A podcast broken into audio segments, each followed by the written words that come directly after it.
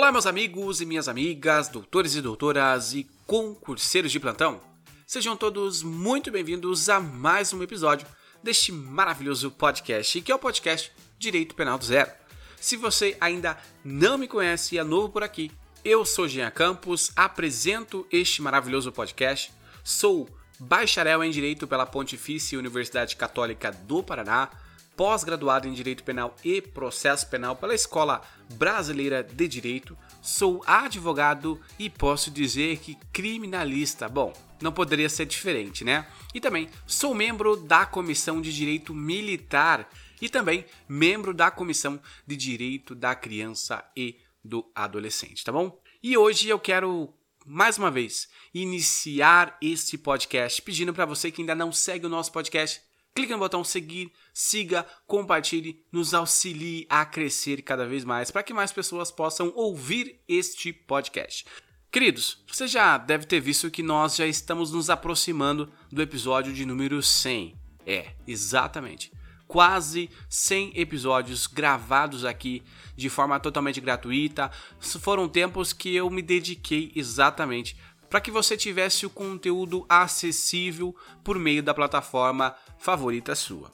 Queridos, acontece que diante de todas essas tarefas assumidas no dia a dia, realmente nos deixa atarefado.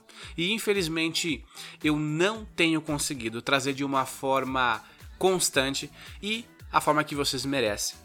Então eu anuncio que o nosso podcast ele chegará a 100 episódios, tá? 100 episódios. Não há previsão de retorno para 2023, mas esse podcast continuará aqui na plataforma para que você possa consultar as aulas, para que você possa consultar todo o material que nós temos colocado lá no Instagram e também deixarei à disposição para você. Então, por hora, gravaremos até o episódio de número 100, que vai finalizar esta segunda temporada do podcast Direito Penal do Zero.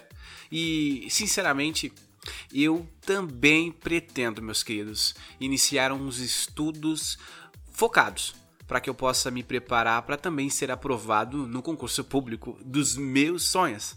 Então, embora eu esteja aqui hoje falando com você, incentivando você, eu também preciso de uma dose extra para ser incentivado, para ser impulsionado, para que eu também possa atingir o meu sonho, o meu objetivo, que também é ser aprovado no concurso público.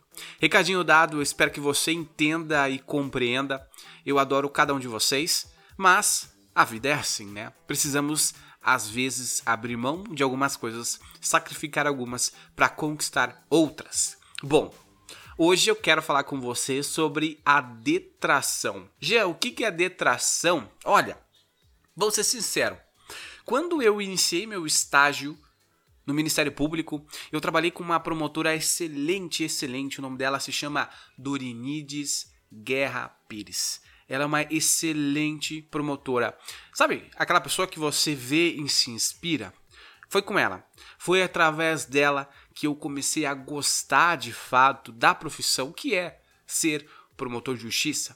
E aí, quando eu fui interpelado pela primeira vez com um pedido feito pela defesa, detração penal. E eu, meu Deus, o que é isso? Mesmo na faculdade eu não sabia o que era detração penal. Não havia estudado a respeito disso. E aí, como eu trabalhava na execução penal, é lógico né, que o pedido seria, evidentemente, para o juiz da execução analisar. E sabe o que eu descobri?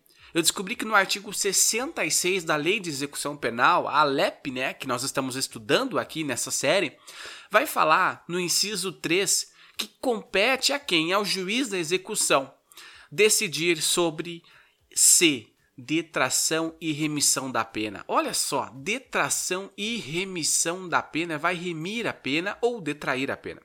Mas agora, o que significa detração? Detração significa retirar. Eu vou retirar da pena uma parte que já foi contada ou computada. E aí você pergunta, Gia, mas como assim? Como é que eu vou tirar de uma pena alguma coisa que já foi computada? Bom, vamos lá. Vamos voltar no início. Quando o processo penal. Lembre-se que a execução ela é a última instância, ela é o último momento. É quando o sujeito já está cumprindo a pena. Só que antes de cumprir a pena, ele precisa passar por um, por um processo. Qual que é esse processo, né? Agora é o processo propriamente dito. E aí, primeiramente, vamos pensar num sujeito que foi preso em flagrante delito.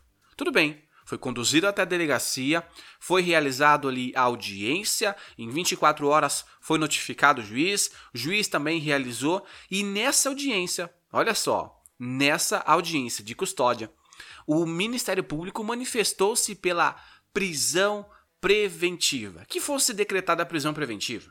O juiz acatou essa prisão preventiva, o juiz das garantias acatou. Então aí nós temos uma medida cautelar, qual que é essa prisão preventiva que foi decretada. Então significa que o sujeito vai permanecer recolhido durante toda a instrução processual, durante toda a fase processual até a prolação da sentença. E esse período que o sujeito fica preso, o que acontece? Como é que a gente faz? Como é que é somado? Será que soma? Será que ignora? Não. Olha só. A detração penal, ela é analisada tanto na hora do juiz proferir a sentença, tanto pelo juiz da execução penal. Então significa que esse tempo em que o sujeito permaneceu preso cautelarmente, preventivamente, ele deve ser computado para fins de pena, cumprimento de pena. Então o juiz, na hora de proferir a sentença, ele vai falar: olha, de acordo com a dosimetria da pena, o sujeito tem a necessidade de cumprir um ano da pena, ou seja, 12 meses. E aí, imaginemos que o sujeito permaneceu preso dois meses. Olha só, desde a decretação, desde a prisão é, ali em flagrante até a prolação da sentença, passaram-se dois meses.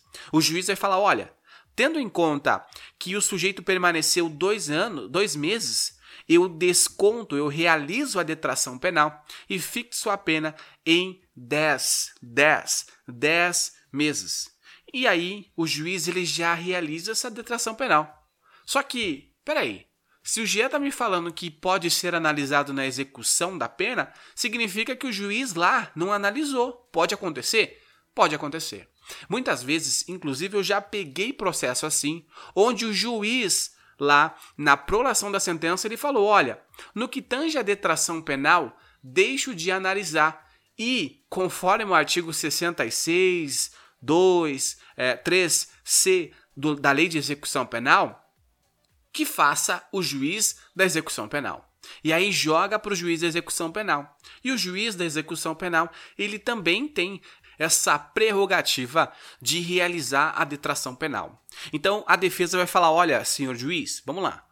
Olha aqui, eu estou verificando no sistema de unificado de execução, que nós chamamos de SEU, né, que é o nome S-E-E-U, a sigla SEU, nós constamos ali que não há esse período de detração penal, onde o sujeito permaneceu preso de uma data e até a prolação da sentença, o juiz lá não analisou essa questão, então ele faz direito, faz jus, né, o executado faz jus à detração penal. E por fim, eu faço a ressalva do artigo 111 da LEP que vai tratar da unificação da pena é exatamente isso. Quando o sujeito ele tem uma condenação, cumpre pena, e aí sobrevém uma nova condenação e é enviada ao juiz da execução, fala: olha, ele está cumprindo pena aqui, mas aqui também ele já foi condenado. Olha só, o juiz, com base nessa nova sentença transitada e julgada, o juiz irá unificar a pena. E aí, conforme os ditames do artigo 111 da LEP, ele realizará a unificação da pena e deve observar a questão da detração penal também.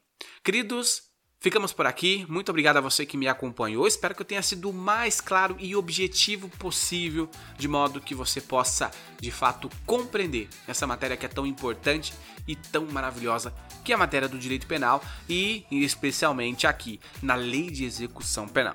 Queridos, se você ainda não segue o nosso podcast, clique no botão seguir. Muito obrigado por ter me acompanhado. Nos acompanhe na rede social no arroba direitopenal0.podcast. Se você tiver alguma dúvida ou alguma sugestão, me mande mensagem por lá que certamente será uma alegria poder te responder. Convido a vocês também a fazer parte do meu canal do Telegram, link aqui na descrição. Queridos, um forte abraço, bons estudos e até mais.